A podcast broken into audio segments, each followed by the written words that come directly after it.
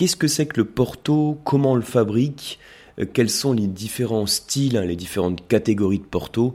Donc voilà de quoi on va parler dans ce podcast. Je voudrais vous montrer en quelques minutes, donc ça veut dire qu'on va pas non plus aller dans, tous les détails, hein, mais je voudrais quand même vous montrer les grandes lignes, les points clairs à tenir pour mieux comprendre ce vin. Mais avant tout, bonjour à tous, hein, je suis Yann de l'école de dégustation Le Coam et des masterclass de la dégustation, la box pour se former au vin. Alors le but ici, hein, c'est en fait je rebondis suite à une dégustation à laquelle j'ai participé récemment, où il y a plusieurs vins qui ont été dégustés, et puis en fin de dégustation, il y a quelques vins mutés qui ont été proposés. Donc je vais revenir tout de suite sur le concept de vin muté, hein, si c'était pas clair pour certains et certaines d'entre vous.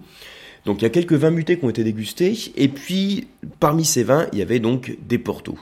Et il y a un des dégustateurs qui m'a dit qu'il euh, n'aimait pas le Porto, parce qu'il trouvait que c'était un petit peu lourd, qu'il se fatiguait dans la dégustation du Porto.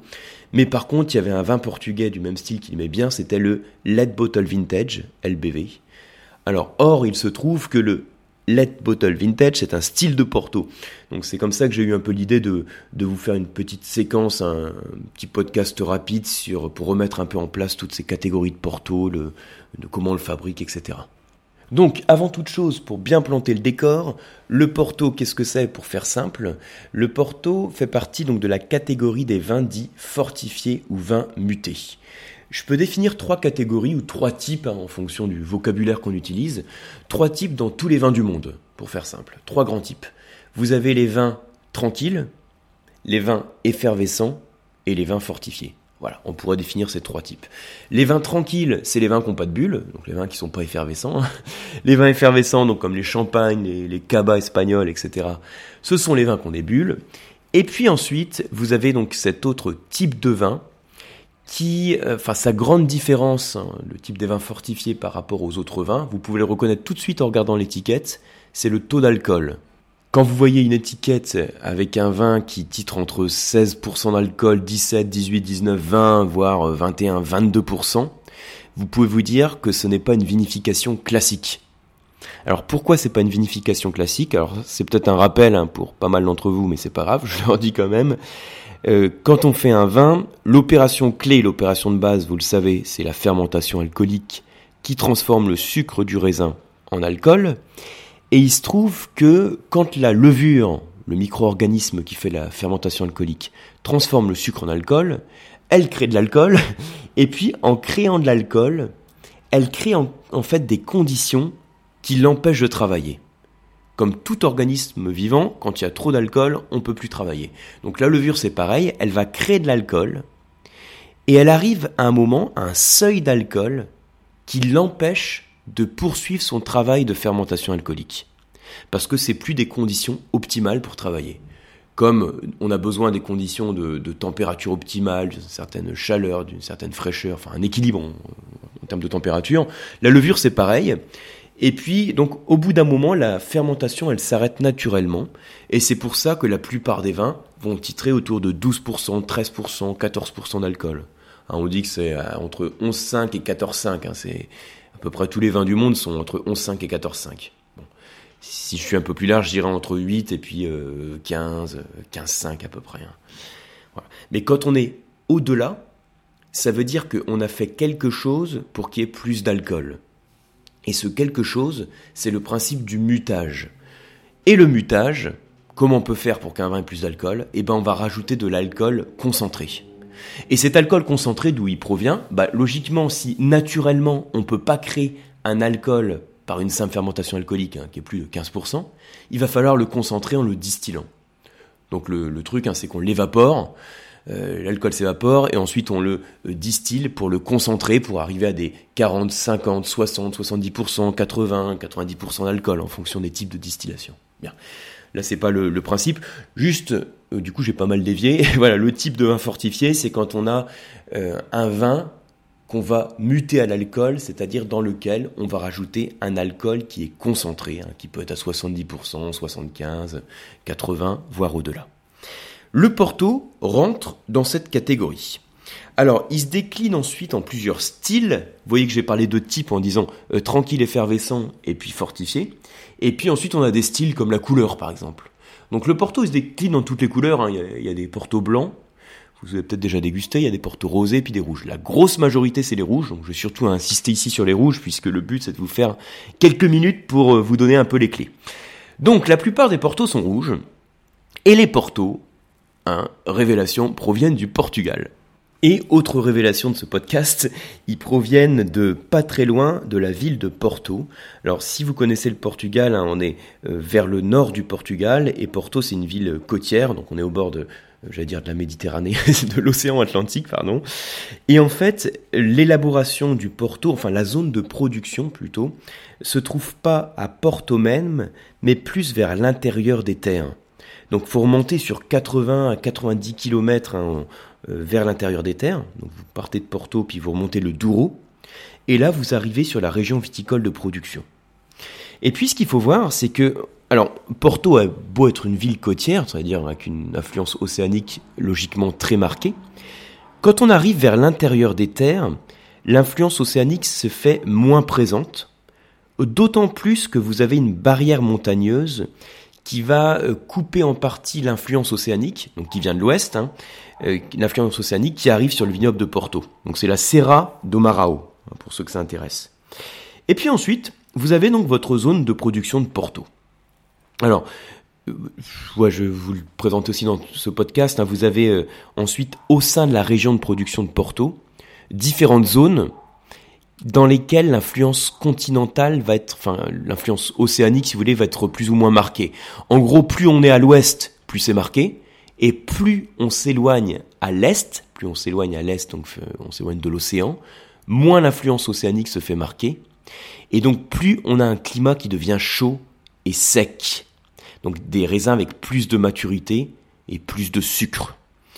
Les trois zones que l'on a au sein de la région de production, vous avez donc la, zone d'abord la plus proche de Porto, c'est le Baixo Corgo. Ensuite, le Cima Corgo. Et puis ensuite, le Haut-Douro. Donc voilà, je l'ai fait dans l'ordre de l'ouest vers l'est. Ça veut dire aussi que, indépendamment des styles de Porto, on peut avoir des, euh, des expressions aromatiques différentes, finalement, des structures en bouche différentes, qui sont dues aussi euh, à la zone de production, qui sont portées par la zone de production. Hein, quand on est plus vers l'ouest, influence plus océanique, comme je viens de le dire, plus vers l'est, et un climat plus chaud et plus sec. Et le cépage peut effectivement avoir des expressions différentes. Alors, en parlant de cépage, justement, quels sont les raisins, quels sont les cépages qu'on a dans une bouteille de Porto? Alors, il y en a, alors il y en a plusieurs. Ce sont des cépages locaux. Je vais vous en citer deux principaux peut-être sur les plus connus, ou plutôt deux groupes de cépages, hein, pour vous le dire de manière un peu plus pédagogique. On va dire le, groupe Touriga et le groupe Tinta. Bon, je vais l'exprimer comme ça. Le groupe Touriga, donc au sein des Touriga, vous avez Touriga Franca, euh, Touriga National par exemple, et au sein des Tinta, Tinta Roriz, Tinta Barroca aussi. Donc tout ça, ce sont des noms de cépages. Alors c'est vrai que ce sont des cépages qui ne sont généralement peu connus si vous n'êtes pas amateur de Porto, parce que ce sont des cépages qui ne sont pas ou peu mis en avant sur l'étiquette. Comme ce sont en plus des cépages autochtones qu'on va pas forcément retrouver hein, dans d'autres vignobles du monde, ce sont pas des cépages qui ont une forte notoriété et pourtant le, Porto a une très forte notoriété. Alors je reviens aussi rapidement du coup sur l'élaboration des Portos. Je vous ai dit hein, l'opération clé euh, pour l'élaboration du Porto, c'est la notion de mutage comme on va faire aussi en France sur les Banyuls, les Moris, sur les Muscades Rivesaltes par exemple. On va rajouter de l'alcool sur un mou qui est en cours de fermentation. Le notion de mutage, un vin fortifié, c'est aussi ce qu'on a à Xérès en Espagne, pour vous faire quelques parallèles.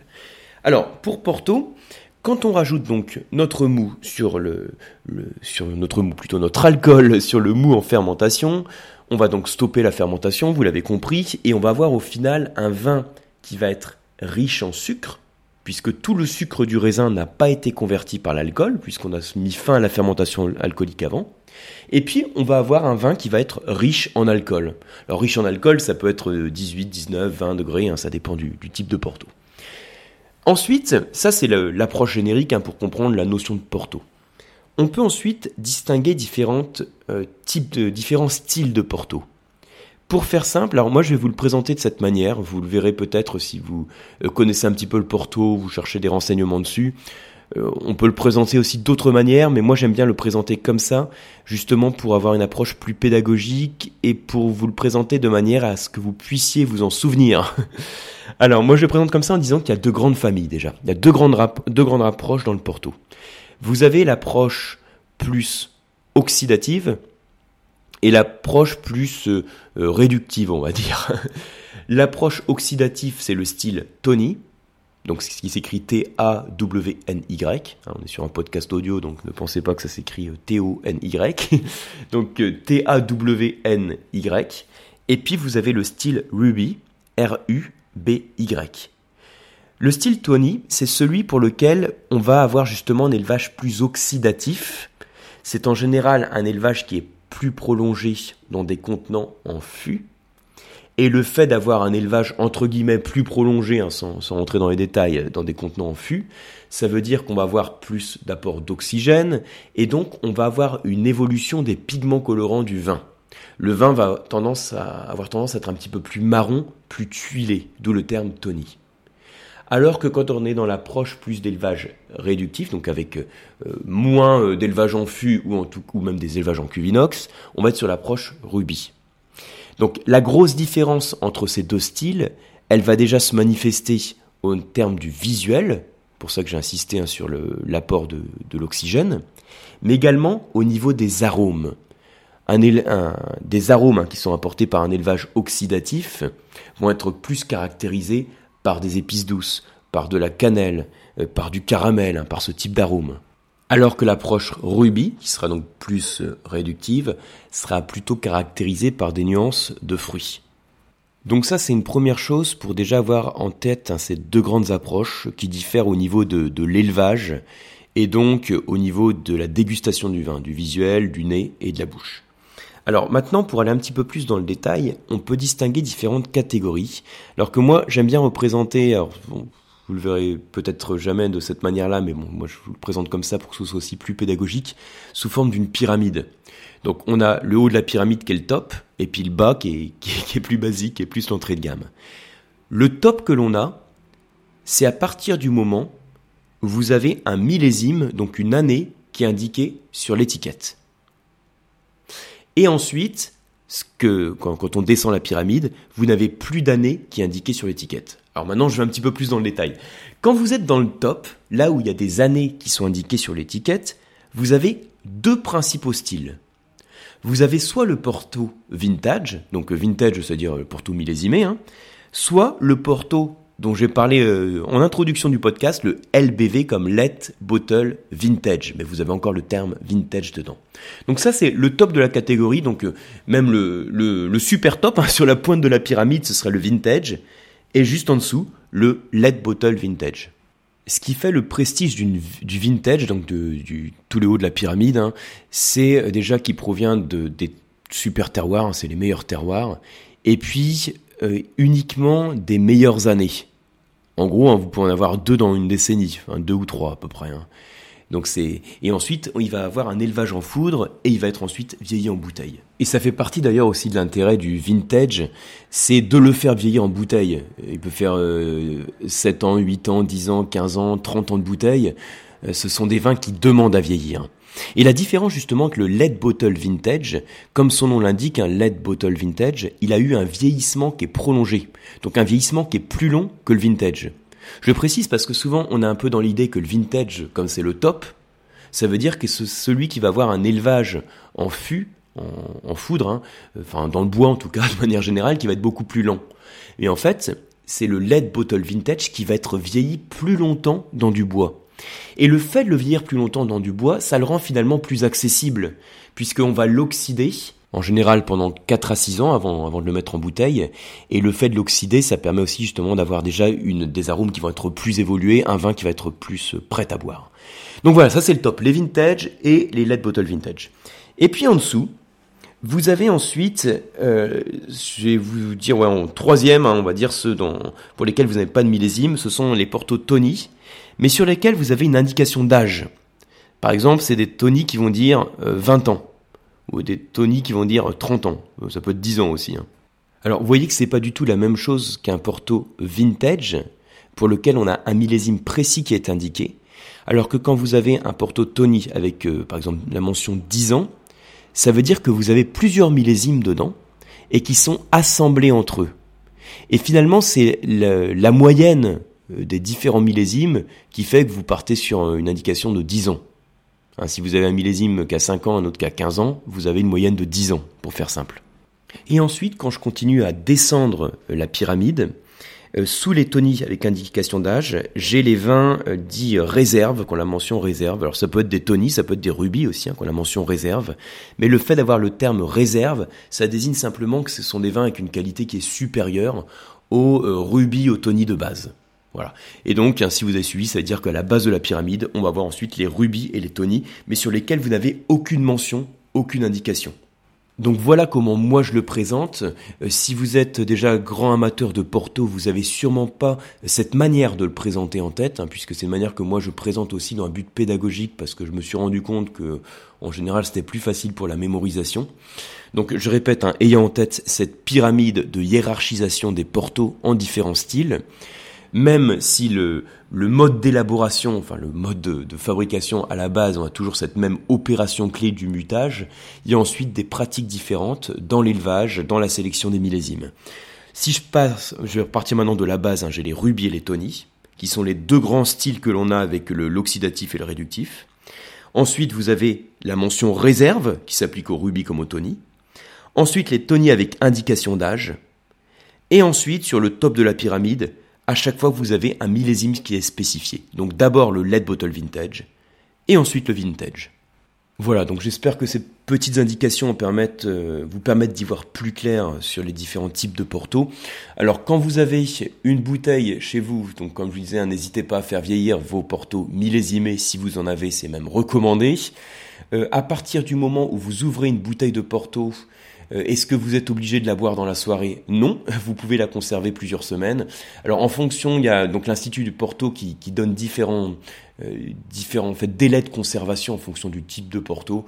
Honnêtement, euh, Allez, par expérience et pour faire simple, ça peut être plusieurs semaines, voire un, ou deux mois sur la plupart des portos. Sauf, on va dire, pour le top du porto, le vintage, qui lui évolue beaucoup plus une fois la bouteille ouverte, où là, il faut mieux le déguster assez vite, hein, dans les 2-3 jours, ça reste tout à fait cohérent. Autre chose aussi, évitez hein, de le servir en apéro. Je sais que c'est une pratique assez courante, mais ce n'est pas du tout indiqué. Alors pourquoi c'est pas indiqué? Parce que le Porto, il est riche en alcool et en sucre, et la caractéristique de l'alcool et du sucre, c'est d'anesthésier les papilles. C'est pas quelque chose qui prépare pour la suite du repas. Si on veut se préparer pour la suite du repas, il faut qu'on salive avec une salivation bien, bien fluide qui rince la bouche, qui prépare la bouche. Et qu'est-ce qui nous fait saliver d'une salivation fluide qui rince la bouche? C'est l'acidité et non pas le sucre hein, qu'anesthésie les papilles. C'est pour ça que on va déguster un champagne, on va déguster un blanc sec en apéritif, mais pas un porto qu'il faut mieux réserver au digestif. Alors je sais qu'il y en a sûrement beaucoup d'entre vous qui ont des habitudes de consommation du Porto qui est différente. Là encore, si vous êtes fan de votre Porto en apéro, le but, moi je dis toujours, c'est de se faire plaisir. Mais néanmoins, euh, testez, si votre, si votre habitude est de prendre un Porto en apéro, testez un champagne en apéro et passez le Porto sur la fin du repas avec le chocolat ou avec le Roquefort, ou bien même en digestif. Euh, je pense que ce sera une expérience de dégustation qui devrait aussi vous plaire beaucoup. Merci beaucoup pour votre attention. J'espère là encore que vous avez euh, appris des choses. Je vous retrouve sur les cours d'onologie du COAM et sur les différents diplômes, hein, les WSOT à distance ou en présentiel que je vous propose en version francophone ou anglophone.